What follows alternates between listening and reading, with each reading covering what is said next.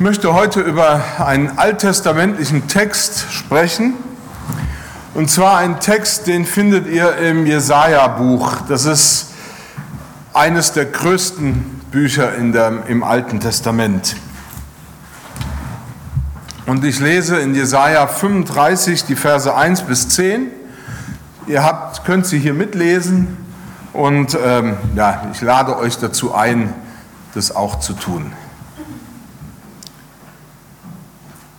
Die Wüste und Einöde wird frohlocken.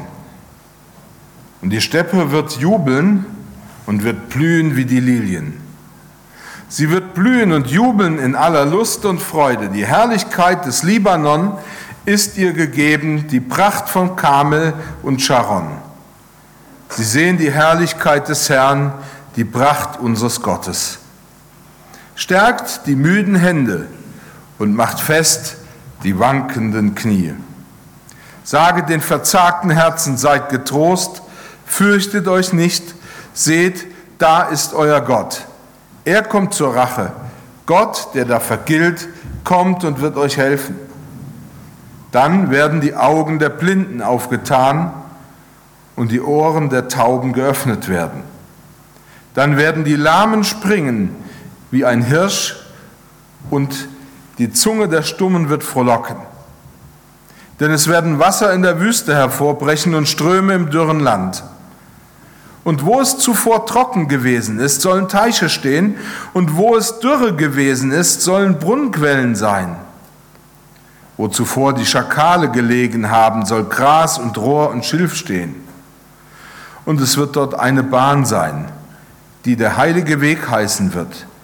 Kein Unreiner darf ihn betreten, nur sie werden auf ihm gehen. Auch die Tore, Toren dürfen nicht darauf umherirren. Es wird da kein Löwe sein und kein reißendes Tier darauf geben. Sie sind dort nicht zu finden, sondern die Erlösten werden dort gehen. Die Erlösten des Herrn werden wiederkommen und nach Zion kommen mit Jauchzen. Ewige Freude wird über ihrem Haupte sein Freude und Wonne werden sie ergreifen und Schmerz und Seufzen wird entfliehen. Ich möchte noch einmal beten.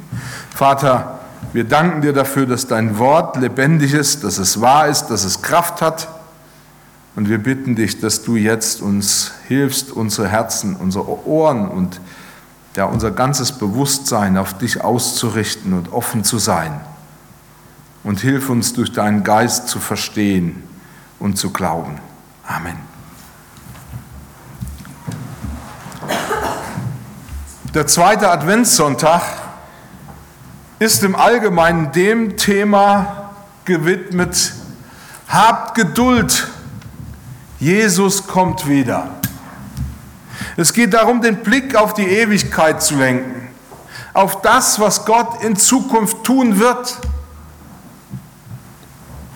Das heißt, an diesem Sonntag wird noch mehr als sonst der Blick von unseren Umständen weg, in denen wir leben, auf das gelenkt, was Gott in, seine, äh, was Gott in seinem Wort für diese Zukunft verheißen hat.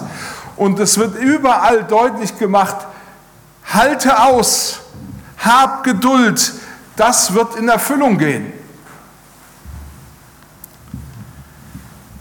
Es geht darum, dass wir den, durch diesen Blick herausgefordert werden, Gott zu vertrauen und zu glauben, sich mit der einen Tatsache zu befassen, die schon die Psalmisten wussten, zum Beispiel der Psalmisten Psalm 33, denn das Wort des Herrn ist zuverlässig, treu ist er in allem, was er tut. Und es ist natürlich die Frage, wie muss mein Leben aussehen? Oder wie muss ich leben, wenn das wahr ist? Wie muss diese Wahrheit auf mein Leben wirken? Wir leben ja mittlerweile in einer Zeit, in der es gewisse Dogmen gibt. Und ich muss sagen, das ist ein Dogma, ein Glaubensdogma. Und dieses Dogma lautet, die eine Wahrheit gibt es nicht. Zugegeben, das ist vielleicht ziemlich plakativ und vielleicht auch relativ oberflächlich zusammengefasst, aber darauf läuft es ja im Grunde hinaus. Und umgekehrt stellen wir fest, dass der Verlust der einen Wahrheit uns ja nur die Möglichkeit lässt, entweder durch unser Leben zu irren oder uns irgendwie nur treiben zu lassen, immer in der Hoffnung, dass ich irgendwie rausfinde, was gerade in dem Moment das Richtige ist.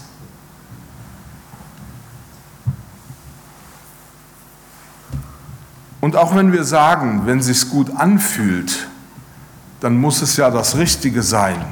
Also du musst auf jeden Fall auf dein Bauchgefühl hören. Dann wissen wir auch, dass das nicht immer reicht. Denn unsere Gefühle sind viel zu unterschiedlich, als dass wir uns total auf sie verlassen könnten.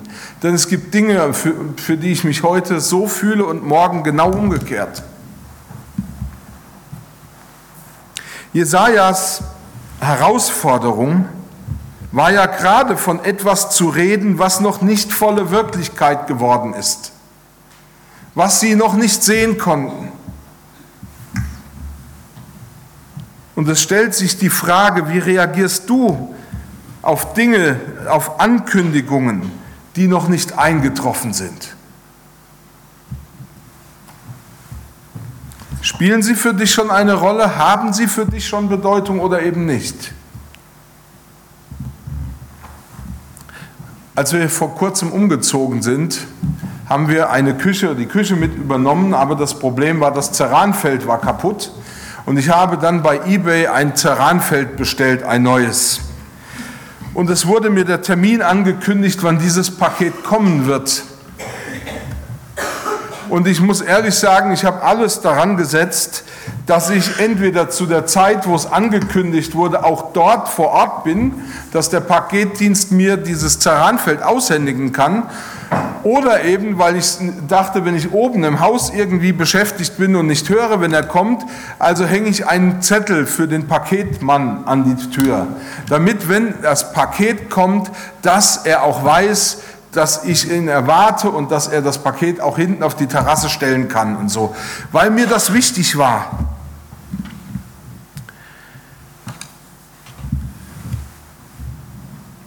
Das war eine Ankündigung, die auf mein Leben eingewirkt hat.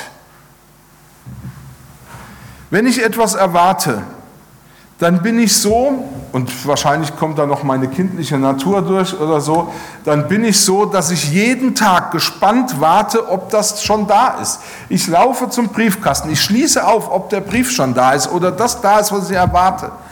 Und wenn das dann zum richtigen Zeitpunkt nicht kommt, dann schreibe ich eine Mail oder ich rufe da an. Ich will auf jeden Fall, dass das, was ich erwarte, auch eintrifft. Aber wenn es mir nicht wichtig ist, dann gebe ich mir keine Mühe. Dann schreibe ich keinen Zettel, den ich an die Tür hänge, dann telefoniere ich nicht nach, dann äh, schreibe ich keine Mail oder irgendwas. Zurück zu Jesaja. Damit ihr das ein bisschen einordnen könnt, möchte ich kurz bemerken, dass Jesaja, das Buch Jesaja nicht nur das größte, eines der größten Bücher im Alten Testament ist, sondern Jesaja zu den wichtigsten Propheten im Alten Testament gehört. Er war einer, der eine sehr lange Dienstzeit hatte. Man kann sagen, er erlebte die Regierungszeit von etwa vier Königen. Er lebte oder diente oder war wenigstens aktiv als Prophet in dem, von den Jahren 739 bis 686 vor Christus. 53 Jahre war er als Prophet tätig. Er kam aus einer sehr einflussreichen äh, äh, Familie. Und sein Name war gleichzeitig auch ein Bekenntnis. Denn er drückte mit seinem Namen, mit seiner ganzen Person eine Wahrheit aus, nämlich Gott ist Heil. Im Hebräischen würde man sagen, Jahwe ist Heil. Er ist Heil.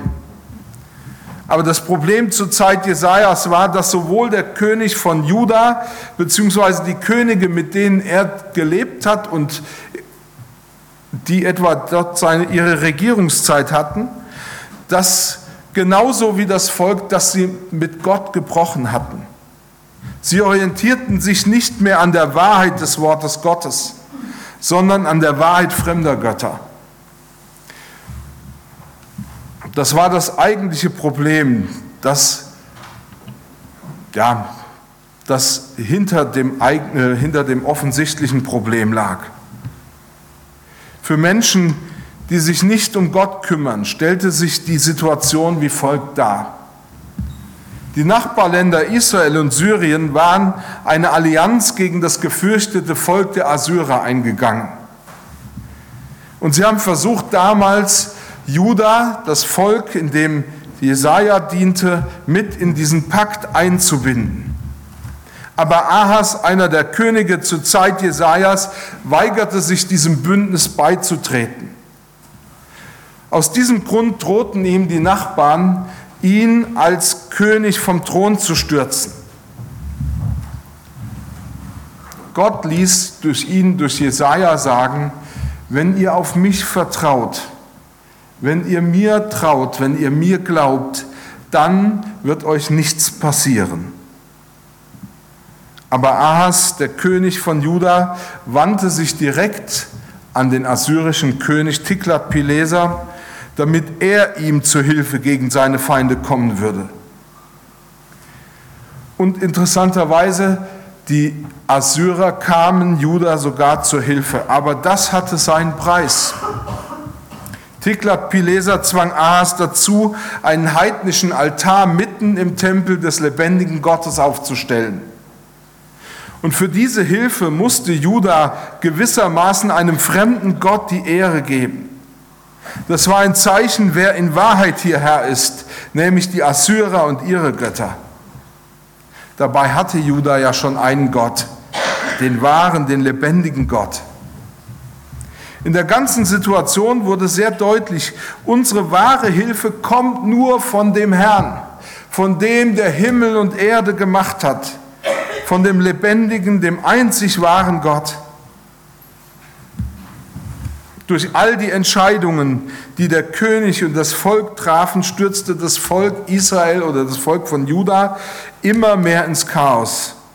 Und in diese unsichere und chaotische Zeit hinein bekommt Jesaja eine Trostbotschaft für all diejenigen, die Gott treu bleiben wollten und Gott treu geblieben waren. Ihnen, sagt Jesaja, etwas, worauf sie sich verlassen können, worauf sie ihr Leben aufbauen, ihre Hoffnung aufbauen können. Ihnen sagt er etwas, worüber sie geduldig werden oder bleiben können. Und ich möchte diese Botschaft heute zum Anlass nehmen und uns herausfordern, die Bibel, das Wort Gottes ernst zu nehmen, geduldig zu bleiben und seinem Wort zu vertrauen. Das Erste, was Jesaja diesen Treuen im Glauben sagen will, ist, es wird sich alles verändern. Es wird sich alles verändern. Die Wüste und Einöde wird frohlocken und die Steppe wird jubeln und wird blühen wie die Lilien. Sie wird blühen und jubeln in aller Lust und Freude. Die Herrlichkeit des Libanon ist ihr gegeben, die Pracht vom Kamel und Sharon. Sie sehen die Herrlichkeit des Herrn, die Pracht unseres Gottes. Natürlich wissen wir das doch alle schon längst, nur der Wechsel ist beständig. Wenn wir uns auf etwas verlassen können, dann doch auf die Veränderungen. Aber wenn Menschen, die an Jesus Christus glauben, das hören, dann ist es eine Aufforderung wahrzunehmen, dass hinter allem, was ist, nicht zu vergessen ist, dass Gott größer ist als alles. Die Umstände sind vielleicht schwierig. Die Situation verfahren.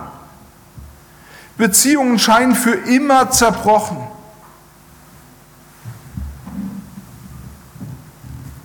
Aber Gott kann nicht nur alle Umstände ändern.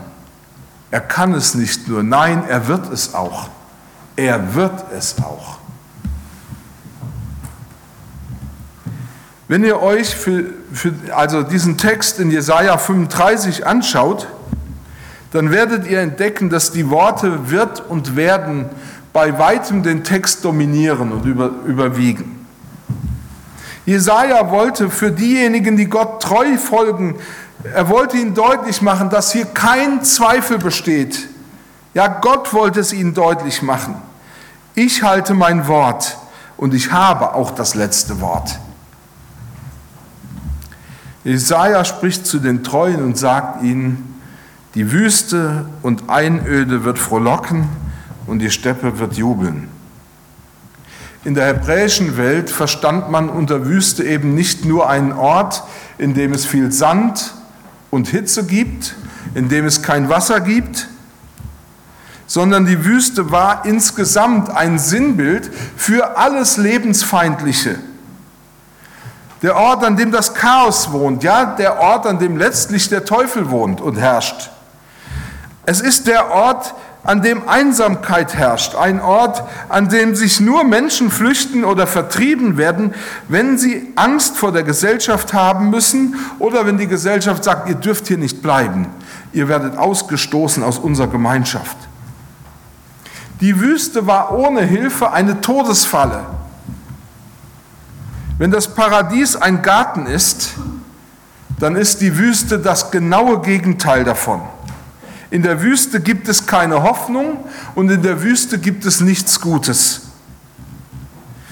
Wir wissen, dass sich manchmal unser Leben auch so anfühlt, als wenn wir mitten in der Wüste wären, als wenn wir nichts wirklich haben, was uns Mut gibt oder was uns Hoffnung gibt, wenn wir auf die Umstände schauen, es scheint alles so trostlos zu sein. Es gibt nichts, worüber wir uns freuen können.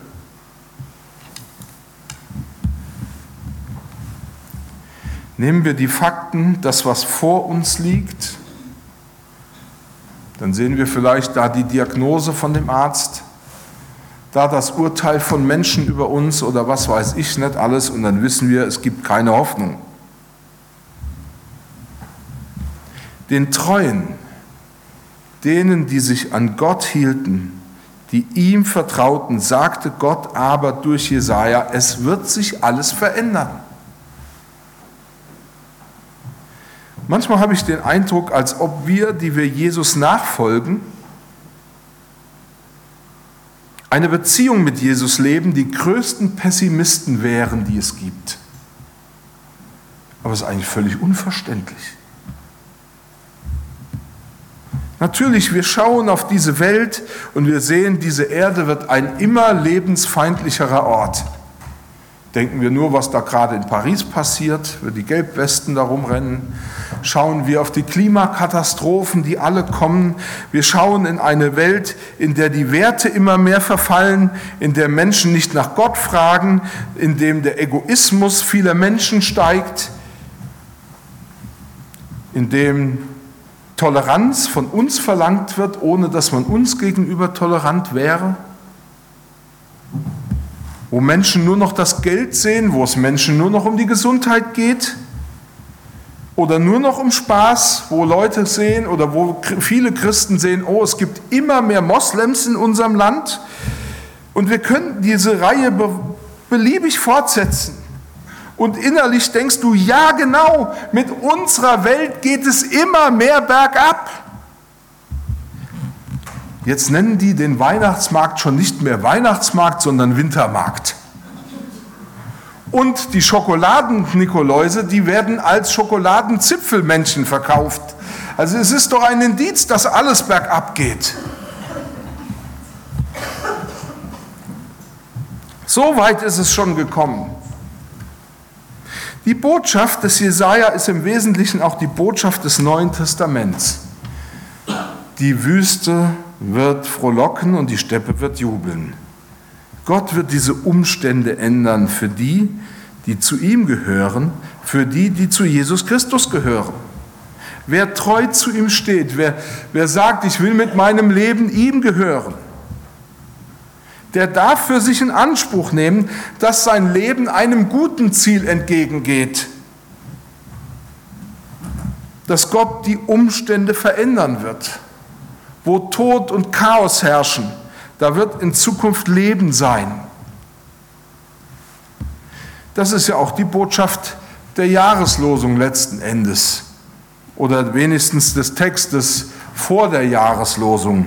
Und das ist einer der Texte, die mich am meisten bewegen im Leben, weil ich denke, dass wir Mut und Hoffnung haben, und zwar berechtigt. Dort heißt es, und ich hörte eine große Stimme von dem Thron her, die sprach, siehe da die Hütte Gottes bei den Menschen.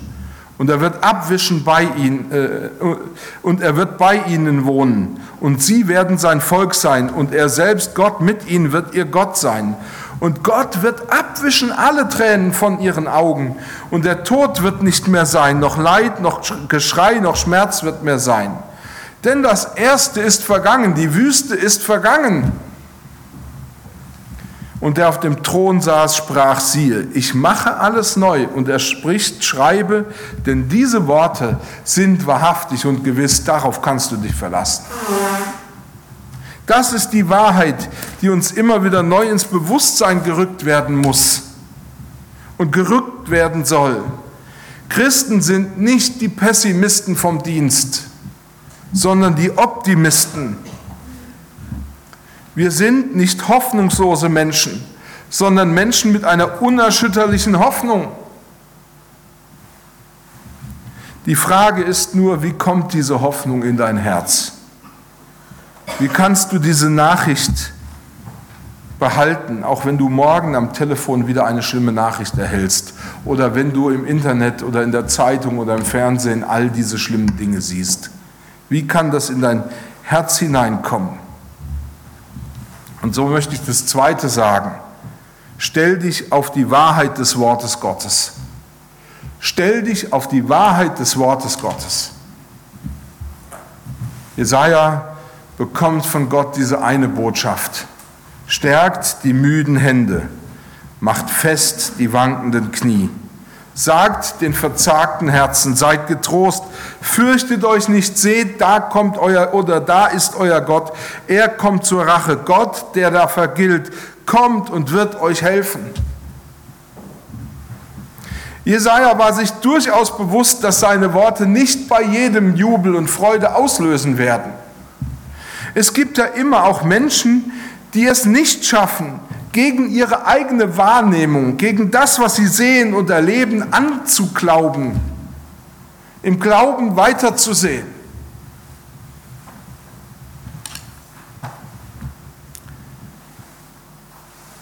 Die, die die Wahrheit des Wortes Gottes zwar ernst nehmen wollen, und ich möchte das in keiner Weise abqualifiziert wahrnehmen, die es aber nicht schaffen, über die Umstände, in denen sie gerade jetzt leben, hinauszuschauen. Gott weiß das ganz genau. Du zweifelst vielleicht nicht an Gott selbst, aber eben daran, dass Gott deine schwere Situation wieder ändert. Und natürlich willst du nicht hören, was Paulus mal den Römern gesagt hat, wo er gesagt hat, ich bin überzeugt, dass die Leiden dieser Zeit minimal sind im Vergleich zu der Herrlichkeit, die einmal, die Gott uns verheißen hat und die kommen wird. Das will man dann ja nicht hören. Gott hat all denen, die glauben können, die Aufgabe zugeteilt. Stärke die anderen. Hilf ihnen dabei, dass ihre zitternden Knie fest und das bebende Herz das unruhige, das ängstliche Herz wieder ruhig wird. Ich fand das so gut, was der Sung eben erzählt hat, dass es darum geht, dass wir andere ermutigen. Und ich möchte euch ermutigen, schau doch, wo du heute oder die ganze nächste Woche irgendwen findest, der deinen Zuspruch braucht, der Mut braucht, der in einer schwierigen Situation ist über die er nicht hinausschauen kann, aber der genau das braucht. Gott sagt, stärkt, stärkt die müden Hände und die zitternden Knie macht fest. Er hat uns diese Aufgabe zugeteilt, stärkt die anderen. Das Wort stärken kann im Alten Testament unterschiedlichste Facetten annehmen. Die Urbedeutung ist wahrscheinlich fest umbinden oder gürten oder einen Gürtel umschnallen. Was schwach ist, braucht manchmal eine Schiene oder eben einen Gips, damit es wieder fest wird. Im Garten haben meine, meine Oma manchmal Pflanzen, die so, so wackelig waren oder die Bohnen, die so hoch, hochwachsen sollten, an einer Stange festgemacht, damit sie sich daran aufrichten konnten. Und vielleicht bist ja gerade du heute derjenige, an dem sich einer der verzweifelt ist und der Hoffnung braucht und keine Hoffnung hat, weil die Situation so schwer ist, wieder aufrichten kann, weil sein Glaube sich an dir wieder aufrichten kann. Sei jemandem, dem du Mut zusprechen äh, sprichst. Stärken bedeutet nämlich im Wesentlichen nichts anderes, als dass wir jemandem Mut zusprechen. Aber hier geht es nicht darum zu sagen, es wird schon alles wieder gut sondern jemandem dabei zu helfen, den Grund, den wahren Grund der Hoffnung zu sehen. Es hilft uns ja überhaupt nichts, wenn uns jemand nur Durchhalteparolen weitergibt oder sagt, ach, irgendwann wird es schon mal wieder besser, wenn wir ihm nicht Gründe dafür liefern, dass es auch besser wird. Wir empfinden das sogar als lieblos, als geschmacklos, als gedankenlos, wenn uns jemand so kommt wenn er uns irgendwie Mut machen will, ohne dass wir wirklich einen Grund sehen. Aber wenn ich jemandem Mut machen kann und das auch begründen kann, dann ist das ein Grund zur Erleichterung und ein Grund zur innerer Ruhe. Und hier kommen wir vielleicht an den Kern der Sache. Wenn wir über Glauben reden, dann reden wir nicht darüber, dass wir eine Sache für wahr halten. Wenn wir über Glauben reden, dann reden wir davon, dass wir überzeugt sind und erkannt haben, dass Jesus in Wahrheit der Sohn des lebendigen Gottes ist, dass er wiederkommen wird, dass er alle Verhältnisse verändern kann und verändern wird, weil es sein Wort sagt.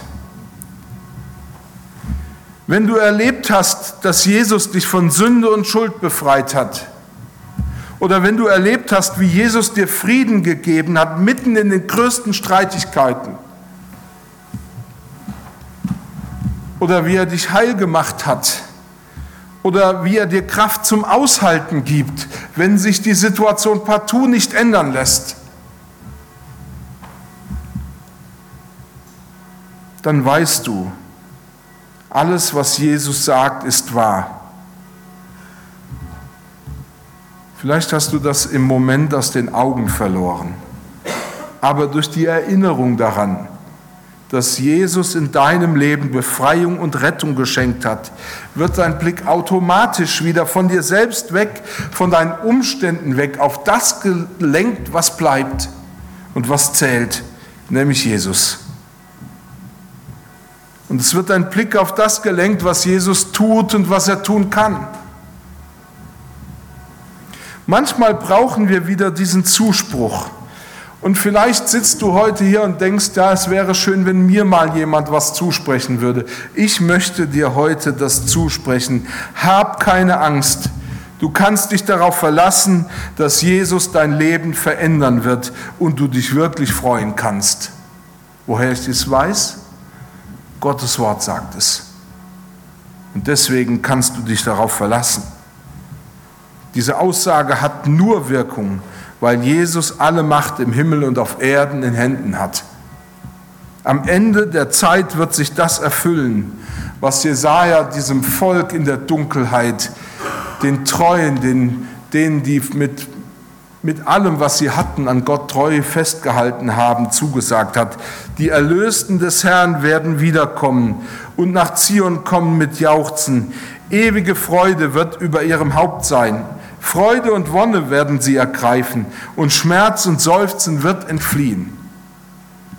Wie gesagt, wenn wir uns fragen, woher wollen wir sowas wissen, es steht in Gottes Wort. Ich habe schon manchmal gehört, dass Leute mir gesagt haben, Christen vertrösten doch nur auf die Ewigkeit die haben ja gar nichts, was wirklich trösten kann. Das ist ja nur so ein Vertrösten auf die Ewigkeit. Oder wir leben doch im Hier und Jetzt. Was soll ich denn mit dem Wissen anfangen, dass es ein Leben nach dem Tod gibt? Und ich kann dazu nur sagen, Gott fordert uns geradezu auf, auch in unserem Leben die Ewigkeit in den Blick zu nehmen. Und wir dürfen nicht sagen, äh, vergessen, dass Gott ein Gott der Lebenden ist. Das heißt, Gott betrachtet dein Leben heute schon, wenn du zu Jesus Christus gehörst, als ein ewiges Leben. Der Tod ist nur ein Einschnitt, eine Zäsur. Aber er ist nicht die alles bestimmende Kraft. Er kann dir auch nicht alles nehmen. Das Leben, das Gott dir schenkt, wenn du an Jesus Christus glaubst, das kann der Tod dir nicht nehmen. Und das wird durch den Tod nicht zerstört. Wenn wir uns an dem orientieren, was Gott in seinem Wort der Bibel sagt, dann hast du ein Fundament, dann hast du eine Grundlage, etwas, was bleibt, etwas, durch das du immer wieder innerlich und äußerlich stark und getröstet werden kannst. Etwas, das dir hilft, nicht an den Umständen kleben zu bleiben, dich nicht immer der, im Kreis zu drehen, sondern die Wahrheit zu erkennen. Jesus kommt wieder. Er verändert alles und er hat die Macht dazu. Ich möchte dich heute Morgen ganz im Sinne des zweiten Advents herausfordern, in Geduld darauf zu warten und darauf zu vertrauen. Amen. Ich möchte noch beten.